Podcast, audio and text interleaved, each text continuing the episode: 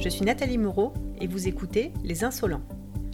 Les Insolents, c'est le premier podcast grenoblois qui vous fait découvrir le parcours de personnes inspirantes, de celles et ceux qui ont osé faire un pas de côté pour changer de vie professionnelle. On parle de ce qui a provoqué le déclic chez eux, mais également de ce qui les nourrit, de comment ils font face aux difficultés, bref, de tous leurs secrets. Coach certifié chez Geode Coaching, j'accompagne de nombreuses personnes dans cette situation et j'observe des similitudes dans les mécanismes du changement. Le but de ce podcast est de vous aider à prendre conscience de vos possibilités pour vous permettre à vous aussi de trouver la place qui vous correspond. Vous pourrez aussi découvrir des acteurs de la région grenobloise, tous plus passionnants les uns que les autres.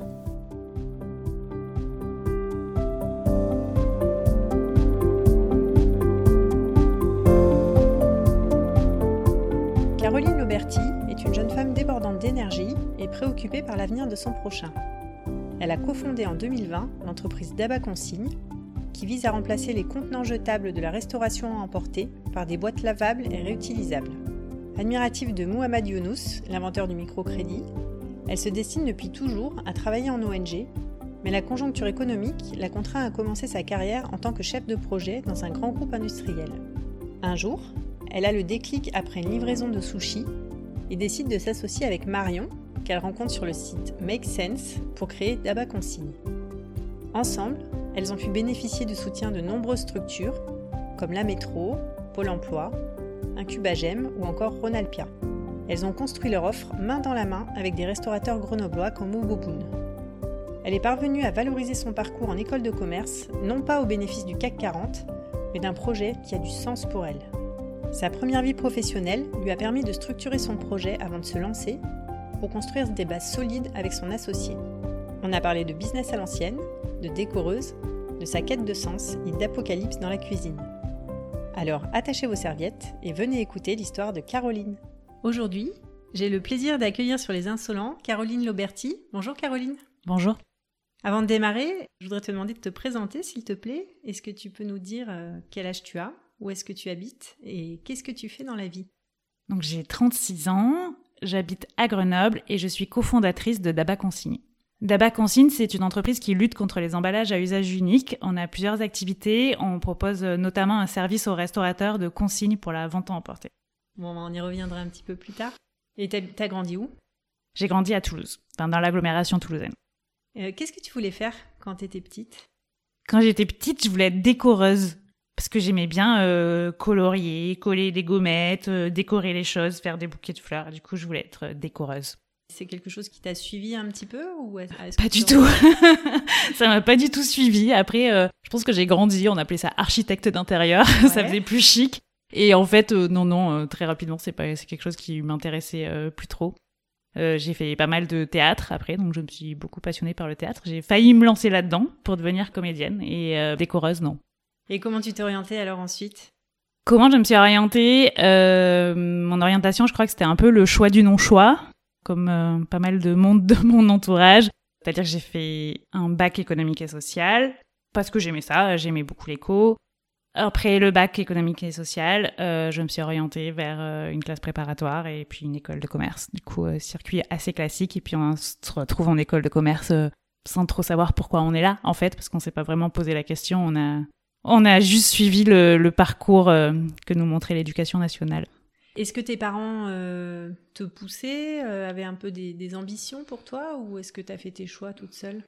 Je pense que j'ai. On m'a laissé le choix, clairement. Enfin, peut-être plus du côté de ma mère. Euh, ma mère, c'était vraiment on fait ce qu'on veut, ce qu'on aime et tout. Et peut-être que, quand même, du côté de mon père, on me poussait euh, inconsciemment à faire euh, ces études un petit peu standards qui font plaisir à papa et maman, qui rassurent. Au lycée, en gros, j'avais le choix entre partir vers cette filière-là ou faire une école d'art dramatique. Donc, ça, on va dire que le gros choix de ma vie s'est fait à ce moment-là. Et puis, je pense que clairement, même si euh, mes parents m'ont pas dit non, tu feras pas ça à ma fille et que j'ai pas dû me battre ou quoi, c'est un choix que j'ai fait moi-même, mais, mais que potentiellement, je pense qu'inconsciemment, forcément, euh, ils m'ont un peu poussé euh, vers cette voie-là. T'as des regrets par rapport à, à cette éventuelle carrière? Non, c'est vrai que de temps en temps on, se, on revient sur son passé et on se dit euh, qu'est-ce qui m'a amené là? On a tous euh, des gros choix euh, qu'on a fait dans notre vie et, et qui font que ben si on avait pris une orientation, on n'en serait pas du tout là. Et du coup, c'est une question que je me pose souvent, en fait. Si j'avais choisi ça, où est-ce que je serais aujourd'hui? Enfin, clairement, j'aurais pas les mêmes fréquentations, j'aurais pas la même vie, je habiterais très certainement pas à Grenoble. Plein de choses, donc c'est marrant, mais il n'y a pas vraiment de regret, non. On sait que c'était le bon choix, alors, à ce moment-là. Peut-être. je dis ça parce que je suis épanouie aujourd'hui. Peut-être qu'il y a 5-6 ans, si on m'avait posé la question, j'aurais dit Oh non, ça aurait été mieux d'être comédienne, mais je sais pas. T'avais une idée précise déjà euh, ou pas du tout de ce que tu voulais faire? Non, j'ai fait une école de commerce sans savoir euh, d'idée précise que je voulais faire. En revanche, euh, j'avais quelque chose dont on parle beaucoup aujourd'hui, mais qui pour moi était déjà très très présent, c'est que j'avais besoin de sens. La quête de sens, je l'ai mhm. toujours eu. quand j'étais étudiante, j'étais très investie dans des associations de solidarité internationale, etc. Et je faisais une école de commerce, mais pour moi, avec une volonté de travailler peut-être en ONG ou, ou, dans ce genre d'environnement. Et en fait, j'ai découvert, donc puisqu'à l'époque c'était nouveau, tout ce qui était responsabilité sociale des entreprises. Et j'ai fait euh, quasiment tous mes stages de toute ma scolarité, ma césure, mes stages et tout dans, dans ce domaine-là. Donc soit dans des associations, soit en direction euh, développement durable de grands groupes. Et puis en fait, j'ai été diplômée en 2008. Une année où il y avait beaucoup, beaucoup de boulot sur le marché du travail pour les jeunes diplômés.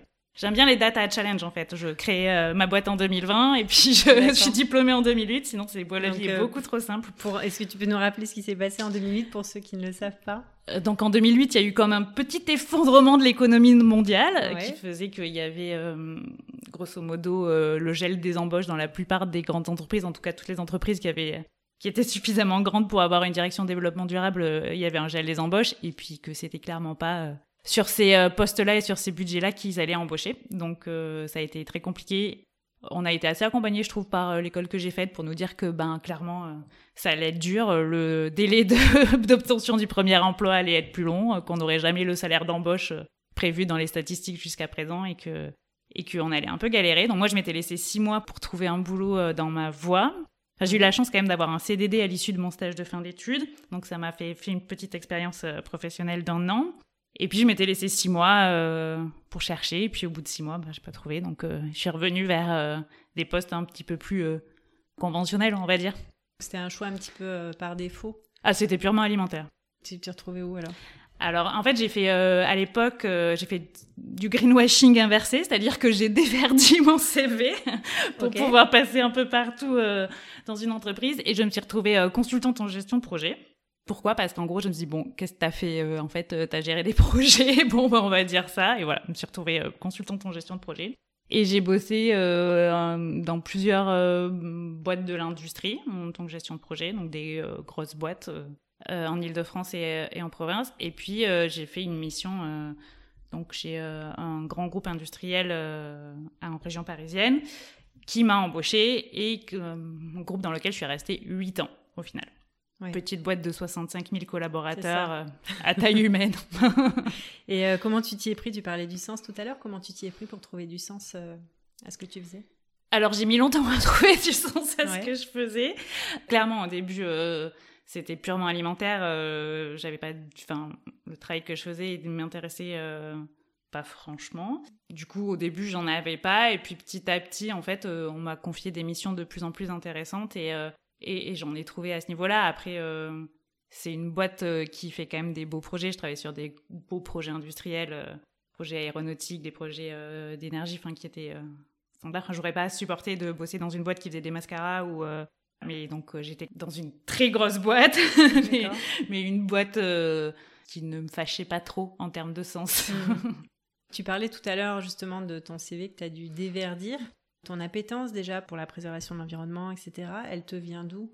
En fait, je pense que mon appétence, elle, à la base, mon engagement, il n'est pas forcément au niveau de la préservation de l'environnement.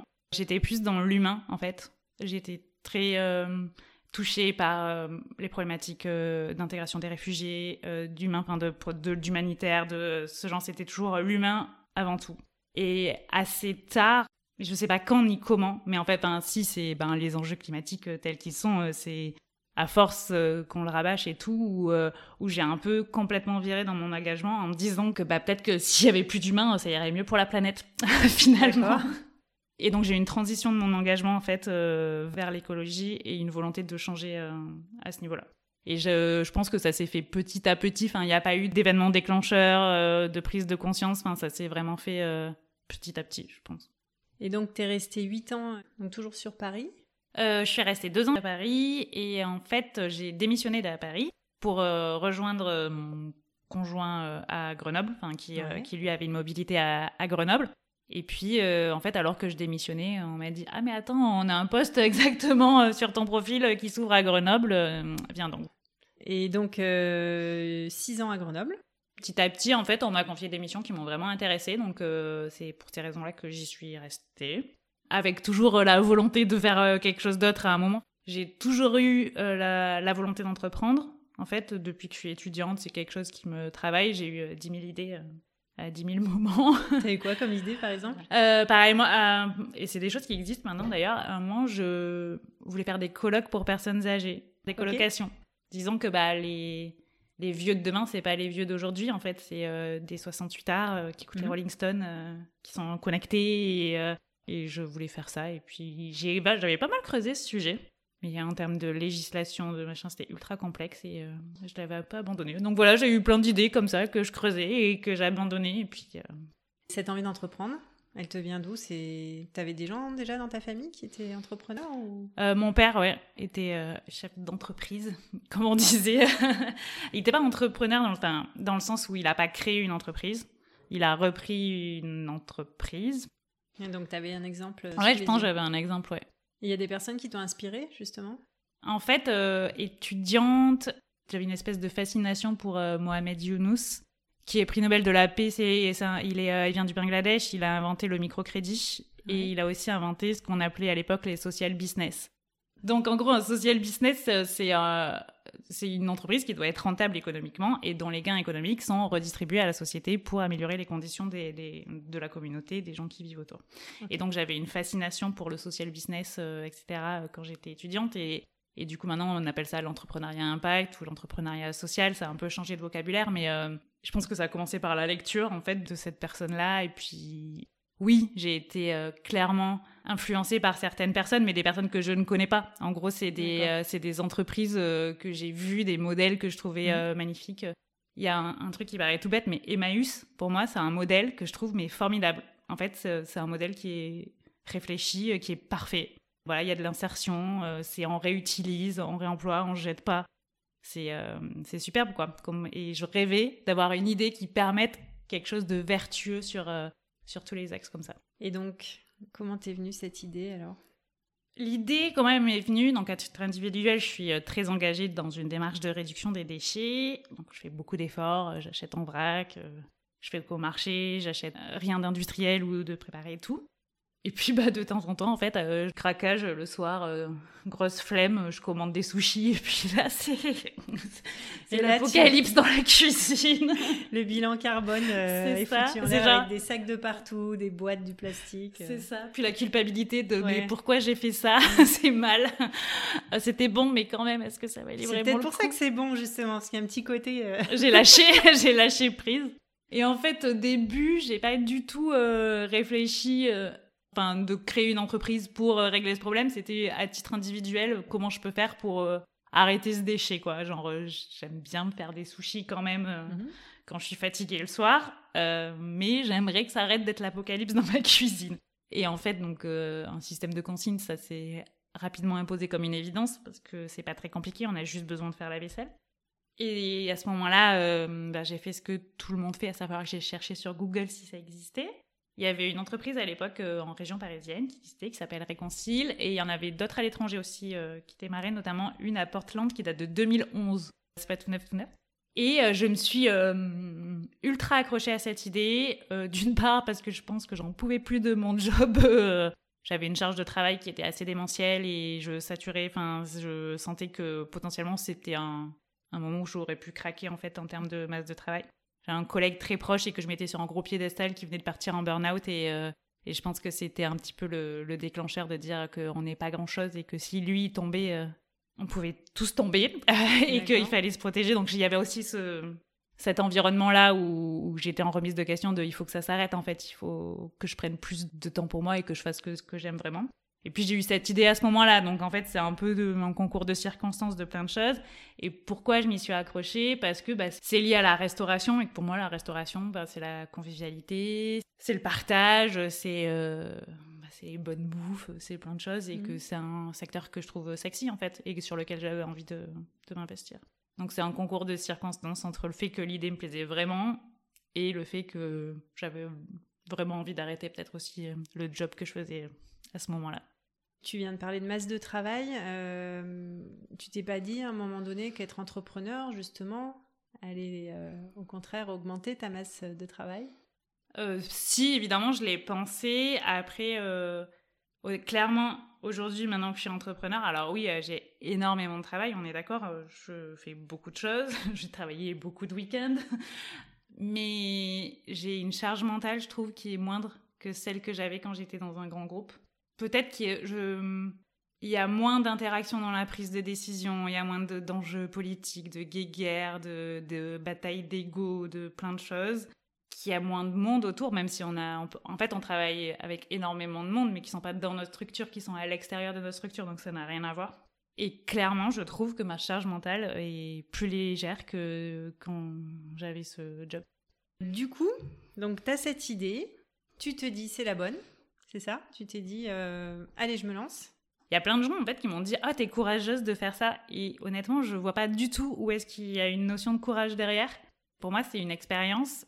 Alors euh, oui il faut euh, après financièrement je suis au chômage du coup ça, ça change les choses que si j'avais aucun filet et tout là euh, j'avais les, allocations chômage quand même. Puis je disais bah en fait je le tente. Si ça marche tant mieux et si ça marche pas tant pis je ferai autre chose en fait c'est pas grave. Euh. faut le dire euh, clairement Pôle Emploi est le plus grand sponsor de l'entrepreneuriat. tu es au moins la quatrième personne qui me dit ça sur les C'est insolents. vrai Oui. Et là, en plus, c'est drôle, j'ai fait une intervention euh, la semaine dernière auprès d'un événement organisé par Pôle emploi auprès des jeunes pour Ouais. leur parler d'économie sociale et solidaire et tout. Et en gros, j'ai dit à Pôle emploi, mais en fait, imposez-nous de mettre votre logo sur nos sites web parce qu'il y a des structures qui nous donnent 1000 euros et qui l'imposent. Et juste faites-le parce que c'est vous qui nous aidez plus que toute autre personne en fait. Je- alors, je partage ton point de vue et j'en parlais la semaine dernière. J'ai eu l'occasion de rencontrer une personne qui travaille à Pôle emploi et qui n'a pas justement cette notion, où elle se rend pas compte à quel point les gens sont reconnaissants euh, Mm. du travail qui est fait par les conseillers, par la structure, etc. Donc, euh, on en profite pour saluer Pôle emploi et les remercier de, Bah oui, de Alors, soutenir les Moi, pour le coup, j'ai pas eu, j'ai eu aucun accompagnement de Pôle Emploi, mais euh, ils ont vérifié que je créais bien une entreprise, en Mhm. fait.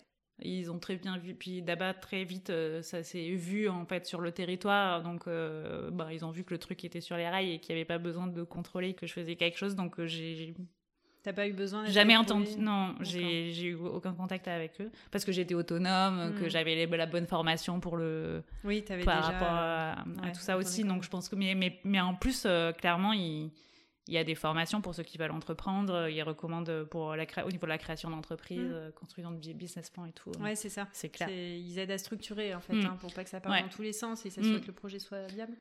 Donc du coup, euh, désolé, j'en reviens euh, donc au, au lancement de ton projet. T'as décidé de te lancer seule. Alors j'avais clairement pas la volonté de partir seule sur le projet. J'aime pas euh, travailler seule. C'est pas du tout euh, comme ça que j'ai l'habitude de travailler. Donc je suis partie toute seule avec la volonté de rencontrer quelqu'un sur ma route. Euh, je dirais même au tout départ, j'ai appelé deux copines à moi, une à Lyon et une à Clermont-Ferrand, avec l'idée de monter chacune dans une ville et puis du coup de pouvoir bénéficier, enfin de monter ensemble quelque chose, mais sur, sur deux villes. Bon, il se trouve que euh, elles ont trouvé qu'elles avaient autre chose à faire de leur vie. du coup, elles sont pas voilà, dit oui c'est chouette, mais non. Donc euh, moi j'étais à fond et euh, je me suis lancée. Euh, j'ai beaucoup beaucoup parlé de, à plein de monde que ben, je voulais rencontrer quelqu'un pour s'associer avec moi dans cette aventure. J'ai rencontré quelques personnes, enfin par le, ben, le bouche à oreille, les proches, etc. En fait, euh, soit ça matchait pas forcément, soit euh, je rencontrais des doubles de moi, c'est-à-dire qu'il y avait le même parcours dans l'industrie, à peu près les mêmes compétences, bon, ce qui est un peu dommage en fait. Vous risquez de vous un peu de vous marcher sur les pipes. Tu cherchais peut-être. Oui, puis moi j'ai clairement des comment dire des absences de compétences dans Ouais, certains Ça domaines arrive à des gens très bien. où ça aurait été bien que quelqu'un les ait. Ouais, tout à fait. Notamment sur euh, le commercial, c'est assez difficile pour moi voilà, Mhm. sur ce genre de choses. J'ai posté une annonce en fait sur un site internet qui s'appelle euh, Make Sense qui est euh, du coup euh, lié à l'entrepreneuriat social pas mal, sur la recherche d'associés. Donc il y a quelques personnes qui m'ont appelé dans ce cadre-là. Je pense un mois après avoir déposé la- l'annonce, je reçois un SMS de Marion qui dit oui, je suis à Grenoble, je voulais lancer le même concept, on se rencontre. Donc je rencontre Marion. Donc ce qui est très drôle, c'est que notre première rencontre, on l'a fait à l'Impertinence, qui est rue Saint-Jacques, qui après a été le premier restaurant qu'on a ouvert avec Daba. C'est assez symbolique l'Impertinence, c'était notre première rencontre avec Marion. Donc Marion, elle revenait de faire un tour du monde en fait avec son conjoint pendant un an. elle était très engagée dans le zéro déchet avant son départ. Et elle avait la volonté, en rentrant, de créer quelque chose lié euh, au zéro déchet, mais sans vraiment savoir quoi. Et en fait, euh, en rentrant de voyage, elle avait lu un article dans un média sur d'autres initiatives similaires à Daba dans d'autres villes. Et elle s'est dit, oui, parce que j'ai eu, quand j'ai eu l'idée, ça n'existait pas, mais entre l'idée et le moment où j'ai quitté ma boîte, il y a des initiatives qui ont, qui ont vu le jour euh, dans deux, trois villes en France. Et du coup, elle, elle, elle a vu l'article, elle a dit Ah, mais c'est ça qu'il faut que je fasse à Grenoble et tout. Et elle a fait quelques recherches, et puis en faisant les recherches, elle est tombée sur mon annonce en disant Mince, il y a déjà de la concurrence. et voilà. Et du coup, on s'est rencontrés. Pour le coup, ça l'a vraiment fait quoi avec Marion. C'est euh, très vite euh, super entendu. Euh, Marion, elle a un passé de commercial, business développement, start-up, etc. C'est-à-dire que moi, tout ce que je déteste, donc du coup, c'est parfait. Et puis, en communication aussi à fond sur les réseaux sociaux, parce que moi, je, pareil, je suis complètement handicapée des réseaux sociaux. Enfin voilà, donc on était très complémentaires. Et du coup, on s'est lancé ensemble de cette aventure et c'est vraiment top parce que on a un bon équilibre, une bonne entente. C'est super. Et souvent on dit quand vous êtes rencontrés comment, on répond sur Tinder. C'est un peu, c'est un peu ce qui s'est passé. Make sense. Je connaissais pas ce site, mais je le mettrai dans les notes de l'épisode. Ça peut inspirer mm. certaines personnes. Au moment de cette rencontre, euh, tu travaillais encore ou pas?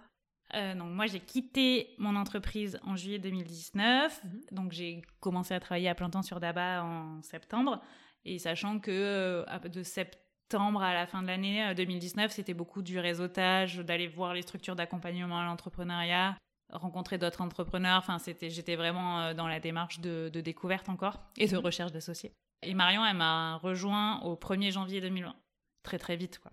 Et moi, par contre, pendant neuf mois quasiment, quand j'étais euh, dans mon précédent emploi, je posais une journée de congé par semaine pour aller sur le terrain, rencontrer des restos, avancer sur mon étude de marché. Enfin, j'avais quand même déjà pas mal amorcé, euh, amorcé le projet avant de quitter mon, mon poste.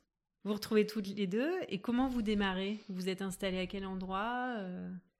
La première fois qu'on s'est vu, on s'est vu chez moi, mhm. donc dans mon salon, tout simplement. Après, avant que Marion arrive, moi j'avais postulé à plusieurs incubateurs. Donc, euh, et l'incubation démarrait en janvier, donc quasiment au même moment que l'arrivée de Marion. Donc, euh, via cet incubateur, on avait accès à des espaces de, coworking. C'était lequel? Donc, on a été incubé à Ronalpia, notamment, qui est euh, un incubateur spécialisé dans l'entrepreneuriat social. Et on est aussi incubé à Incubagem, qui est l'incubateur de Grenoble École de Management, je les mettrai tous les deux dans les notes de l'épisode aussi, ça peut aider des gens. Par contre, Incubagem, c'est réservé aux diplômés de l'école. Vous aviez tout de suite votre concept? Au tout début, ce qu'on a fait avec Marion, c'est se repencher sur euh, les valeurs, euh, ce qui nous animait, ce qu'on voulait dans l'entrepreneuriat, ce qu'on voulait pas, comment on envisageait une, une collaboration. On a vraiment, euh, avant de rentrer dans le concret du concept, on a posé ça sur le tapis, genre notre la volonté, quel impact on voulait avoir, quel type de sujet. Voilà. Donc avant de rentrer dans le on fait quoi concrètement, on s'est vraiment posé ces questions-là. Et d'ailleurs, euh, je pense que pour tous ceux qui entreprennent à, plusieurs, c'est fondamental de se dire euh, bah, ce qu'on veut, ce qu'on veut pas, combien d'argent on peut gagner ou pas gagner, combien de temps on peut tenir quand on n'en gagne pas. Euh, est-ce que je veux travailler le soir ou le, week-end euh, Est-ce que je veux avoir des vacances euh, Est-ce que je veux travailler en télétravail? Enfin, c'est des choses qui sont fondamentales de se dire combien je peux investir. Enfin voilà, d'être très réglo et transparent sur, sur sa situation. C'est poser le cadre d'un partenariat. Et mm. effectivement, comme tu le dis, beaucoup d'entrepreneurs qui se lancent tête baissée, qui oublient cette étape. Et ça peut faire des dégâts ensuite, voire mettre en péril l'entreprise à la relation avec euh, les cofondateurs, mm. euh, c'est clair que c'est fondamental de, mm. s'entendre sur, euh, sur les valeurs et, et, sur le mode de fonctionnement. C'était très important pour, pour toutes les deux. Moi, les valeurs du projet, j'avais déjà fait le travail en amont, mais là, il fallait plus que ça soit mon projet, il fallait que ça soit notre projet. Et il y a clairement des choses qui ont évolué avec l'arrivée de Marion, en fait. Il fallait que ça devienne notre entreprise. Donc, on a travaillé là-dessus. Et après, effectivement, on a co-construit l'offre. En fait, on n'a pas bidouillé euh, le truc tout seul dans notre coin. On a co-construit l'offre avec des restaurateurs. Donc des restaurateurs qu'on avait euh, identifiés dans l'étude de marché, qu'on est allé voir et qu'on leur a dit, ben en fait, est-ce que vous seriez chaud pour faire des ateliers en intelligence collective avec nous, euh, pour nous aider à construire tout ça, que ça réponde bien à vos besoins, à vos problématiques du quotidien. Euh, donc on l'a, fait comme ça.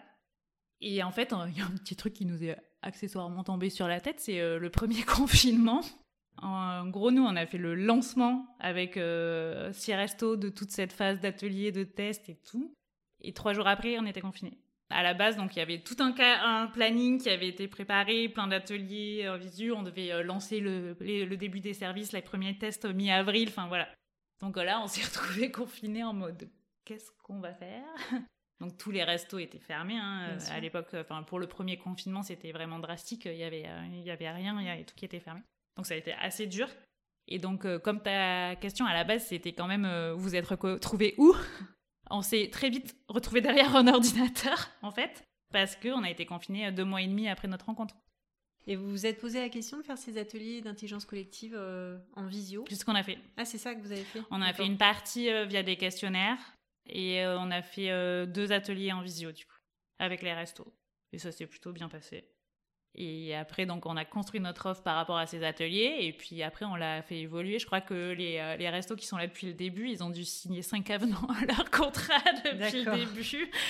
En fait, il euh, n'y a pas de secret. Hein. C'est en se confrontant aux réalités du terrain qu'on se rend compte de comment ça marche pour de vrai. Et, euh, et ça, on le dira jamais assez. Il faut, ça sert à rien. On peut faire 10 milliards de calculs tout seul dans son coin. De toute façon, ça se passera pas comme c'est mm. écrit. Donc, il faut tester sur le terrain et s'adapter en permanence écouter les clients, écouter les retours euh, des utilisateurs, des consommateurs.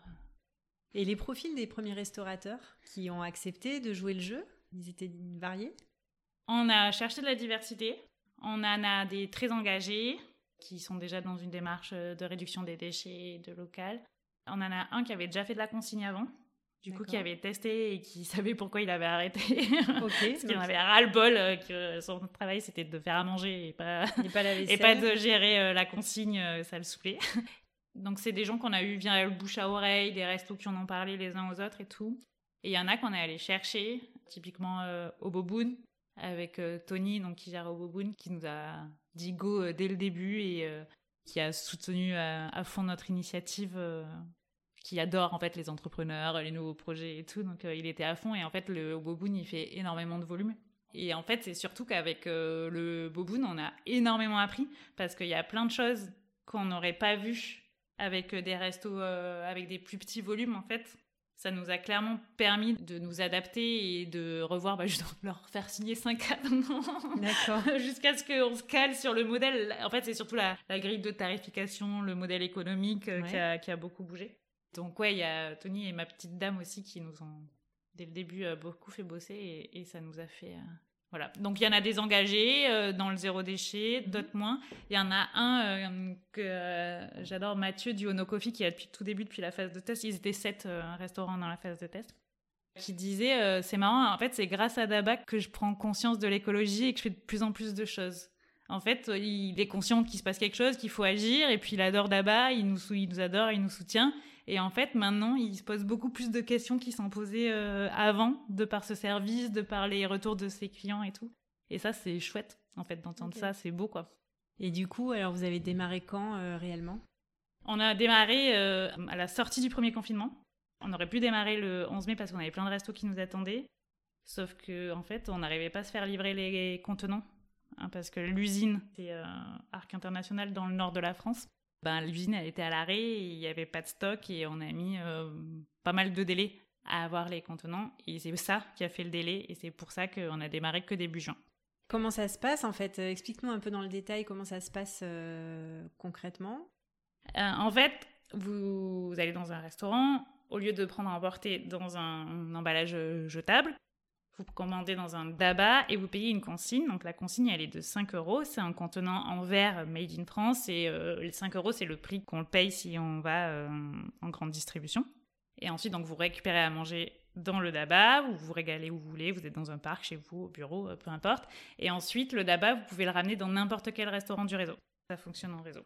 Et après, qui est-ce qui lave la consigne? Alors, nous, en parallèle, on a une activité de lavage pour des gros volumes de l'événementiel ou, euh, ou qu'on est en train de développer sur, sur d'autres activités euh, traiteurs événementiels. Là, pour les restaurants, les restaurants indépendants, il n'y a pas assez de volume pour qui justifierait une logistique permanente pour récupérer euh, les contenants, les laver, les remettre en circuit.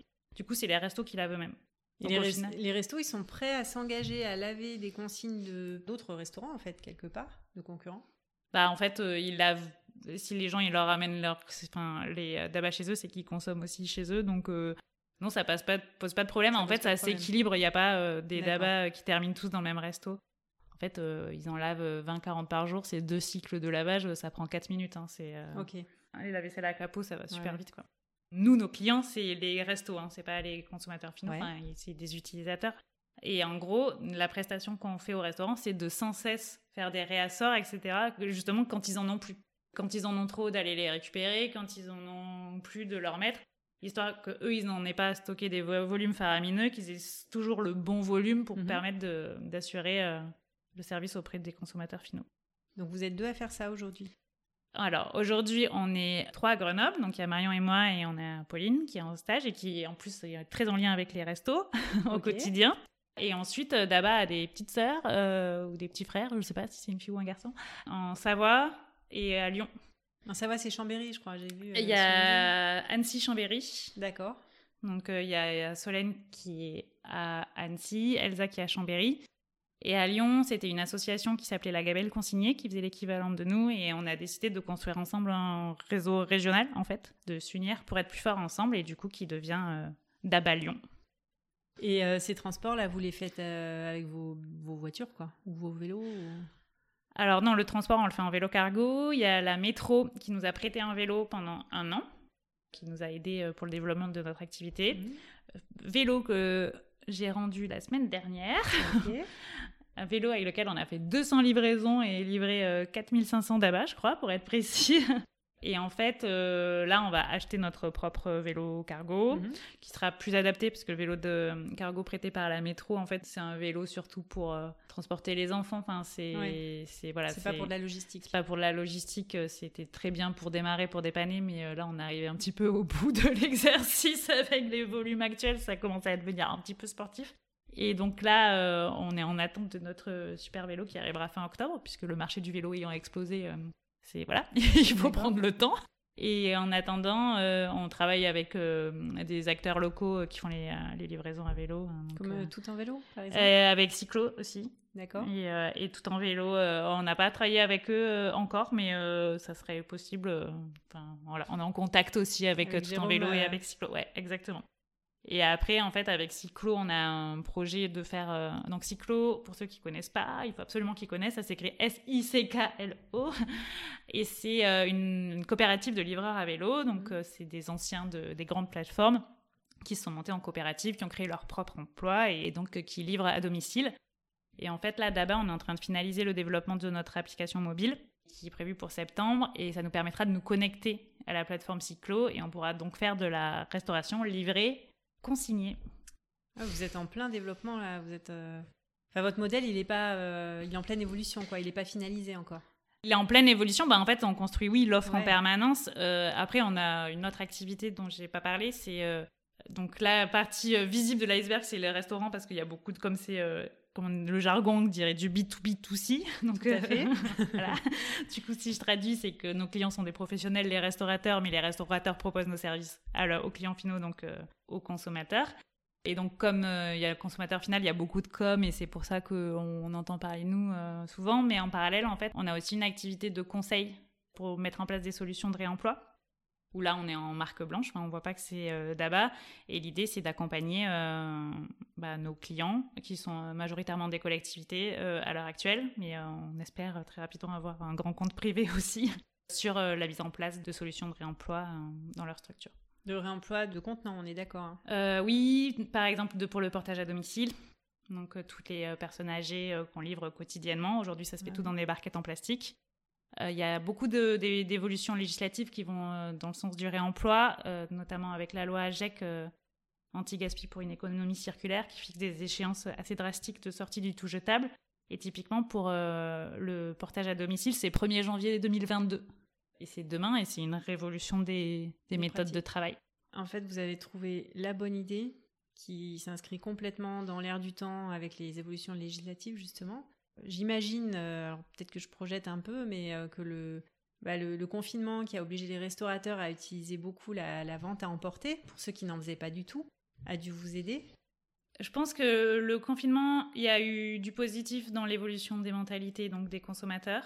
Clairement, on a des restaurants qui ont fait appel à Daba pour la vente à emporter, qui n'en avaient jamais fait avant et tout. Par contre, là, ces restaurants, en ce moment, ils sont en train de partir parce qu'ils font plus de vente à emporter. Ah, ils ont arrêté complètement. Donc voilà, en ce moment, en fait, on est un peu à l'équilibre en termes de nombre de restos, mais mhm. euh, on en ouvre autant qu'on en ferme parce qu'il y en a plein qui étaient là pendant les confinements, qui ont fait de la vente à emporter, mais là qui arrêtent. Et pour le coup, ça va se rééquilibrer petit à petit. Quand je disais tout à l'heure que bah, c'est ultra compliqué, on a démarré en 2020. En fait, euh, aujourd'hui, si on regarde euh, nos chiffres, nos indicateurs de vente, on arrive à, trouver. On ne sait pas comment les choses se passent parce que c'est les montagnes russes en fonction des annonces de Castex, en fonction de, des heures de couvre-feu, en fonction de tout ça. Enfin, ça, varie tout le temps. Et c'est extrêmement difficile. Enfin, aujourd'hui, on va, je pense qu'à partir de septembre, enfin, j'espère, on va enfin pouvoir euh, retrouver un équilibre.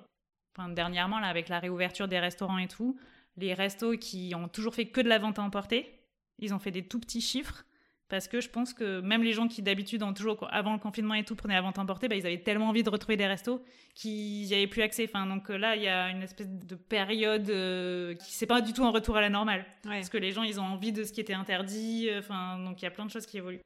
Donc j'espère qu'à partir de septembre, on pourra revenir à essayer de voir un petit peu plus comment ça se passe, mais pour le moment, c'est Aujourd'hui, il y a combien de restaurateurs qui font appel à vos services? À Grenoble, il y a une quarantaine de restos notamment euh, du coup qui sont notamment concentrés sur euh, Europol et euh, le centre-ville championné et le centre-ville. Et après, on en a quelques-uns aussi en dehors de Grenoble. Il y en a à Kroll. Donc là, l'idée, c'est vraiment dans, à partir de septembre de pouvoir se déployer dans les zones où il y a des bureaux, donc à Innovalley, mmh. à Saint-Égrève, enfin, donc sortir de Grenoble et vraiment faire en sorte euh, d'éviter les déchets sur la pause déjeuner parce qu'on a identifié que c'était vraiment sur l'usage de la pause déjeuner qu'il y avait des quantités de déchets qui étaient incroyables. Et sur la presqu'île aussi notamment, enfin voilà, d'aller sur ces quartiers-là. Euh. Comment font les gens pour identifier les, les restaurants qui utilisent vos services? Sur notre site internet, il y a la liste de tous les restaurants partenaires avec une carte aussi.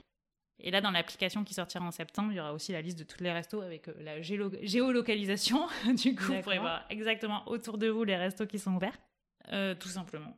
Et comment vous vous projetez euh, au niveau de, de l'entreprise, là, de Daba Grenoble notamment? Est-ce que bah, tu projettes d'embaucher des gens ou est-ce que pour l'instant vous stabilisez comme ça en attendant d'y voir un peu plus clair sur l'avenir? Oui, on a prévu d'embaucher des gens, notamment pour la partie euh, lavage et logistique. L'idée, donc d'abord, on est euh, une entreprise agréée ESUS, donc ça veut dire euh, entreprise solidaire d'utilité sociale. Et à ce titre, l'idée, c'est de faire appel au maximum à, l'insertion, donc de pouvoir créer des postes en insertion sur la partie logistique et sur la partie lavage. Sachant que, comme je disais, le lavage, on ne le fait pas forcément pour les restaurants, mais ça sera plus pour, pour des gros volumes de contenants type événementiel, euh, externalisation de plonge de, certains traiteurs, etc. Et euh, au niveau du lavage, ça peut être soit nos contenants, notre flotte à nous qu'on met à disposition de nos clients pour des événements parce qu'ils n'ont pas forcément euh, ben, les, les, contenants, soit on lave les contenants de nos clients. Où est-ce que tu te vois dans 5 ans? Moi, je vois un développement en Auvergne-Rhône-Alpes, donc dans la plupart des grandes villes, mais pas que dans les grandes villes. En fait, j'aimerais bien que notre service il soit possible pas que pour l'hypercentre, mais sur tous nos territoires et aussi en, zone rurale. Euh, je m'inspire pas mal de Hélice. En fait, Hélice, c'est les blanchisseries qui récupèrent euh, les linges, les draps dans les hôtels, les restaurants ou même les essuie-mains, là, et qui lavent et qui redistribuent. En fait, c'est comme d'abord, sauf que c'est euh, du linge.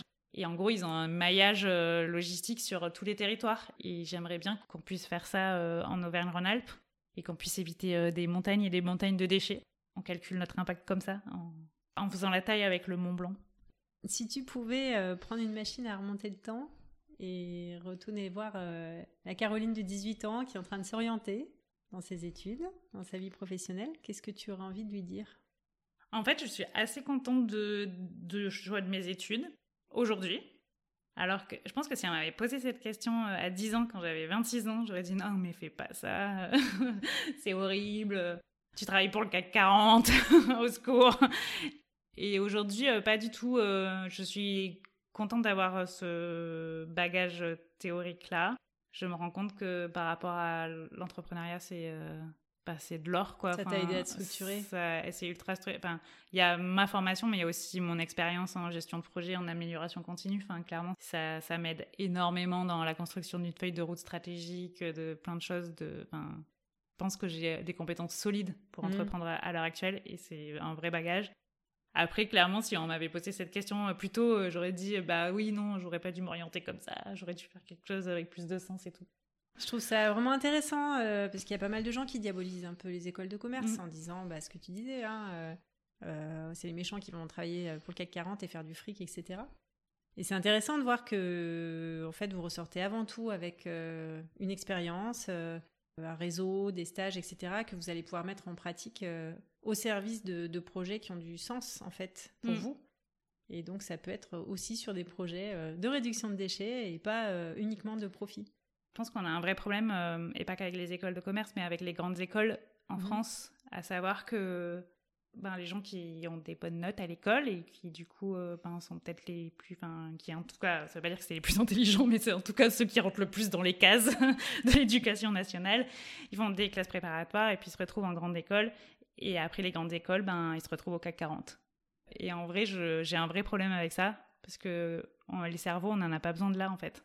Et quand on voit l'état de la recherche en France, je pense que ces gens-là, surtout notamment pour les grandes écoles euh, scientifiques d'ingénieurs et tout, moi, pour avoir euh, du coup travaillé dans un milieu industriel avec que des ingénieurs, quand je vois des centraliens et des polytechniciens qui se retrouvent dans le CAC 40, et, bah, et encore, quand ils sont dans l'industrie, c'est bien, parce que la plupart, ils terminent dans des banques parce qu'ils gagnent trois fois plus d'argent.